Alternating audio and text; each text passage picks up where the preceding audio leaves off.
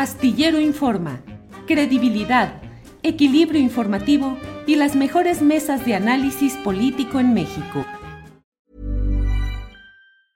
It's that time of the year. Your vacation is coming up. You can already hear the beach waves, feel the warm breeze, relax and think about work. You really, really want it all to work out while you're away. Monday.com gives you and the team that peace of mind. When all work is on one platform and everyone's in sync, things just flow wherever you are. Tap the banner to go to Monday.com. Many of us have those stubborn pounds that seem impossible to lose, no matter how good we eat or how hard we work out. My solution is PlushCare. PlushCare is a leading telehealth provider with doctors who are there for you day and night to partner with you in your weight loss journey. They can prescribe FDA-approved weight loss medications like Wagovi and Zepbound for those who qualify. Plus, they accept most insurance plans. To get started, visit plushcare.com slash weight loss. That's plushcare.com slash weight loss. Hey, it's Ryan Reynolds, and I'm here with Keith, co-star of my upcoming film, If, only in theaters May 17th. Do you want to tell people the big news? All right, I'll do it. Sign up now and you'll get unlimited for $15 a month in six months of Paramount Plus Essential Plan on us. Mintmobile.com slash switch. Upfront payment of $45 equivalent to $15 per month. Unlimited over 40 gigabytes per month. Face lower speeds. Videos at 480p. Active Mint customers by 531.24 get six months of Paramount Plus Essential Plan. Auto renews after six months. Offer ends May 31st, 2024. Separate Paramount Plus registration required. Terms and conditions apply if rated PG. Hiring for your small business? If you're not looking for professionals on LinkedIn, you're looking in the wrong place. That's like looking for your car keys in a fish tank. LinkedIn helps you hire professionals you can't find anywhere else, even those who aren't actively searching for a new job but might be open to the perfect role. In a given month, over 70% of LinkedIn users don't even visit other leading job sites. So start looking in the right place. With LinkedIn, you can hire professionals like a professional. Post your free job on linkedin.com slash achieve today. Eh, seguimos adelante. Antes de darle un punto de vista mío sobre lo que está sucediendo en estos momentos, déjeme compartir con usted cuando menos unos uh, segundos de lo que fue la presentación ayer del presidente López Obrador de este paquete de 20 reformas, pues que son hoy el punto de polémica, de discusión, tanto por sí mismas como por sus implicaciones políticas y electorales. Escuchemos estos segundos del presidente López Obrador. Estas reformas que estamos proponiendo son contrarias a las reformas que se hicieron durante el periodo neoliberal, porque durante todo el periodo neoliberal, durante 36 años, no hubo una sola reforma en favor de la justicia. Todas las reformas fueron para ajustar el marco legal a los intereses de particulares lo que estamos proponiendo de reformas ahora es regresarle el carácter social, democrático y algo que es esencial, el carácter público a la Constitución. Bien, pues esto ha dicho hoy el presidente López Obrador en su conferencia mañanera de prensa. De inmediato, como le digo, ha habido muchas reacciones eh, los gobernadores, los 24 gobernadores 4T, 22 de ellos eh, emanados de Morena, otros dos que son Cuauhtémoc Blanco de Morelos y Ricardo Gallardo de San Luis Potosí, que se suman a esta idea de gobernadores 4T, pues han expresado su apoyo abiertamente. Obviamente Mario Delgado, obviamente todas las figuras de la 4T están cerrando filas en torno a estas propuestas, pero también ha habido de manera natural, obvia, explicable, la reacción de la reacción. Y entonces, por ejemplo, mire usted lo que ha dicho Xochil Gálvez, eh, que ha publicado su postura en este video que presentamos ahora. Señor presidente López Obrador, en muchas entrevistas y reuniones que he tenido en Estados Unidos, me preguntan si su campaña de 2006 recibió recursos del crimen organizado. Esa duda representa una vergüenza para todas y todos los mexicanos. Esa duda es una sombra sobre su honestidad personal y la de su gobierno. Por favor, no busque distraer la conversación con su avalancha de reformas constitucionales que quieren destruir los contrapesos democráticos. Un tema tan grave no se va a resolver con una cortina de humo de cambios legislativos. Los partidos de oposición en el Congreso van a presentar un exhorto para que usted presente una demanda por difamación en los tribunales de Estados Unidos. Aproveche el exhorto de los legisladores, limpie su nombre y el nombre de México. ¿Cómo la ven? Más cantadita la concatenación de asuntos. Queda claro que esa milagrosa coincidencia de tres medios extranjeros publicando la misma versión filtrada por la DEA de presuntos hechos sucedidos en 2006, pero analizados, investigados, según eso, por la DEA en 2010 y 2011, a los cuales el propio gobierno de Estados Unidos no les dio continuidad, archivó, cerró el caso y ahora lo usa Xochitl Gálvez para decir, señor presidente, la verdad es que en todos lados me preguntan acerca de este asunto. Más sembrado, más colocado no puede ser. La verdad, nadie puede creer que haya habido una un súbito amanecer coincidente en el cual tres medios, uno alemán, uno estadounidense y el otro igual de esta nacionalidad, hayan publicado mm, el mismo texto, la misma filtración, en el caso de Anabel Hernández, agregándole que ella personalmente tenía pruebas que dice que más adelante las va a dar a conocer. Creo que queda clarito todo esto.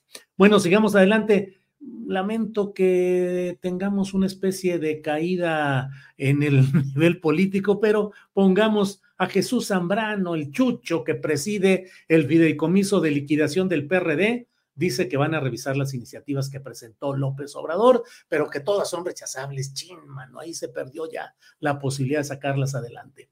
Revisaremos las iniciativas que presentó López Obrador, particularmente los temas de pensiones y salario mínimo, pero advertimos que todas las reformas son absolutamente rechazables, constituyen un atraco a la Constitución, quieren enterrar el régimen republicano y la democracia. ¿Quién lo dice? Chucho Zambrano, que está enterrando al PRD, que enterró pues una opción electoral de izquierda que durante mucho tiempo tuvo presencia y fuerza. Pero no solo ello, mire, encontré esta referencia de Denise Dresser que habla sobre las reformas, las reformas constitucionales, pero pues en un aire lúdico, ella propone las reformas que sí mejorarían a México. Está bien, está bien, digo, es, es válido todo el comentario que hay, pero qué curioso este planteamiento que hace por ahí en un punto en el cual dice que se debería de proponerse una reforma constitucional para obligar a todos los miembros del partido Morena a vivir en Iztapalapa. O sea, francamente, más clasismo y más visión elitista no se puede tener. Reforma constitucional para obligar a todos los miembros de Morena a vivir en Iztapalapa. Oh, no, ¿cómo se atreven? ¿Cómo podríamos pensar Iztapalapa es parte de lo que sucede en nuestro país y preocupación y urgencia deberíamos de tener de tratar de hacer que Iztapalapa, como el resto del país, tuviésemos condiciones eh, generalizadas donde no hubiera esa desigualdad de vivir en las lomas o en lugares eh, de extraordinaria riqueza, mientras del otro lado hay eh, una desigualdad socioeconómica clara. Bueno, y luego otro planteamiento que hace en este mismo, en este mismo mensaje una propuesta que ella hace es mudar el Palacio Nacional a Badiraguato para aplicar la austeridad republicana y ahorrar recursos de las giras continuas allá. Bueno, pues estamos en tiempos de rico vacilón, de rico vacilón. Em, por cierto, ya que escribimos de, estos temas relacionados con la vacilada y el cotorreo, fíjese que Lucelena Chávez, que firma dos libros, uno de ellos conocido como El Rey del Cash, eh, puso en días pasados una presunta recomendación hacia mí para tratar de decirme, pues cuán equivocado estaba en mis planteamientos en la entrevista con Anabel Hernández. Por ahí tenemos el tuit de lo que hoy le respondí a ella, eh, que es esencialmente eh, eh, espéreme un segundito, que es esencialmente pues lo que ella planteó. Ella me dijo en ese, en ese tuit, mm, Julio Astillero, sería bueno que te documentaras antes de exigirle a Anabel Hernández que revele sus fuentes. Te ayudo. Tu candidata presidencial, Claudia Sheinbaum, envió en 2020 al Congreso un decreto para la protección de fuentes. Aquí te lo dejo para que lo leas. Linda noche. La invité abiertamente por Twitter, ahora X. Le dije, pues eh, dialoguemos. Celebro que tengas esta disposición a hablar sobre estos temas. Te reitero la invitación que tanto te he hecho para poderte entrevistar y hagámoslo aprovechando esta ocasión. Ella respondió saliéndose por la tangente, jaja, jeje, jiji, como ya saben quién. Y, y le dije, si quieres te demuestro a partir de ese pues, que no entiendes y que no tienes conocimiento realmente de cómo son los procesos legislativos, jurídicos, políticos. Y hoy le escribí, le reiteré la invitación a una entrevista conmigo, dado que publicó una presunta recomendación periodística. Hizo bien en no aceptar, Luz Elena Chávez, pues tan solo en este mensaje muestra que no sabe de lo que habla. Claudia Sheinbaum no envió al Congreso un decreto, sino lo contrario. Caray, qué tan difícil es entender eso. Eh, luego, eh, continuamos con el tweet, continuamos con el mensaje eh, porque luego le dije em, cómo se puede ver de manera clara en las imágenes em, que ella envió. Eh, Claudia Sheinbaum publicó conforme al proceso constitucional correspondiente el decreto que el Congreso de la Ciudad de México le había enviado a ella, pero la súbita escritora lo entendió al revés. Ella dice que Claudia Sheinbaum le envió al Congreso un decreto. No es así, es todo lo contrario. Ahí está escrito, ahí está publicado en la propia imagen que ella me envió. Lo que sucedió es que el Congreso discutió, aprobó, llegó a elaborar un, un, proyecto de decreto y se lo envía a Claudia Sheinbaum para que lo publique como es su obligación. Pero eso, pues no lo entendió. Así es que, pues me parece que son de esas cosas que uno se pregunta, ¿y así se escriben libros? ¿Así es como se puede realmente llegar a todo eso? Eh, además, ella cree que una ley de la Ciudad de México puede aplicarse al caso de las filtraciones sincronizadas de la DEA a medios internacionales, en particular al caso de Anabel Hernández, y cree que la protección del secreto profesional puede sustentar versiones sin pruebas. Así se hará la redacción de los libros bajo su firma de Luz Chávez.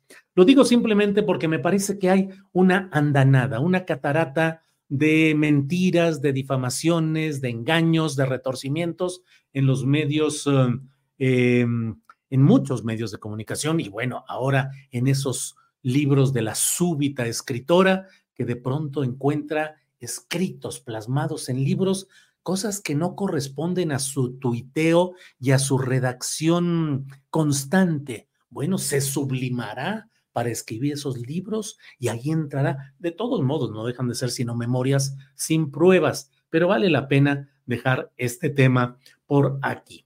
Por otra parte, bueno, siguiendo con la información de este día, déjeme decirle que el presidente de la República dijo hoy, eh, pues hizo revelaciones de cómo pues condicionó una reunión con una comisionada de Joe Biden a que se precisara si él está acusado y es sospechoso de relación con el narcotráfico en su campaña presidencial de 2006. Esto dijo el presidente López Obrador.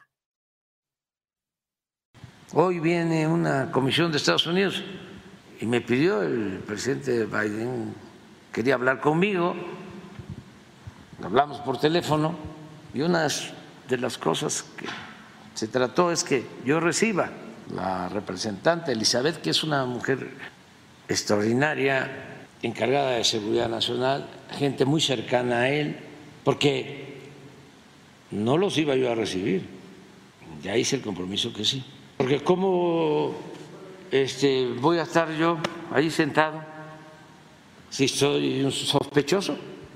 ¿Le van a ofrecer la disculpa, presidente? No, no, no, no, no.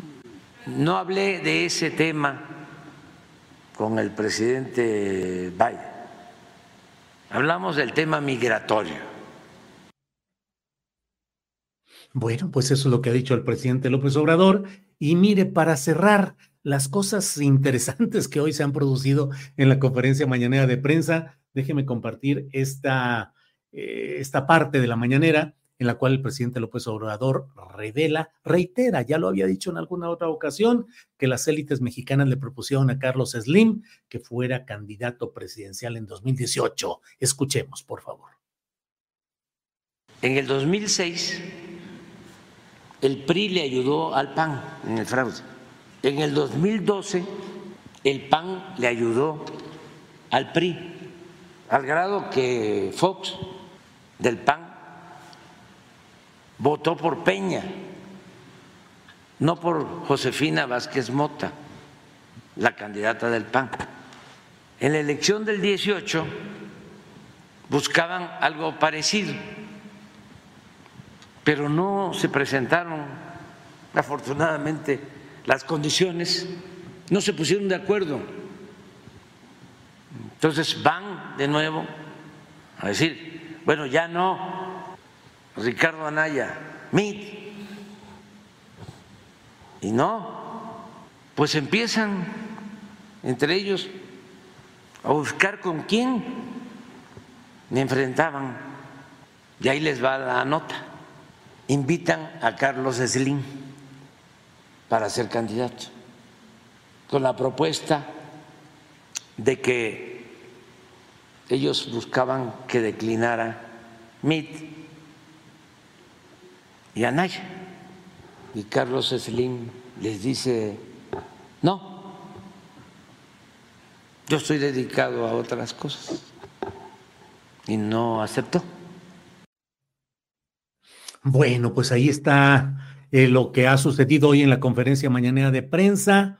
La desesperación que había en 2017, dos, rumbo a 2018, de veras llevó a una serie de maniobras entre las cuales estos grupos, los mismos que ahora encabezados por Claudio X, pretenden eh, instalar o han instalado esta candidatura tan peculiar de la, la hidalguense eh, Xochil Gálvez, bueno, pues em, eh, también hicieron una serie de maniobras en aquel tiempo para tratar de salir. Para que te enteres del próximo noticiero, suscríbete y dale follow en Apple, Spotify, Amazon Music, Google o donde sea que escuches podcast te invitamos a visitar nuestra página julioastillero.com.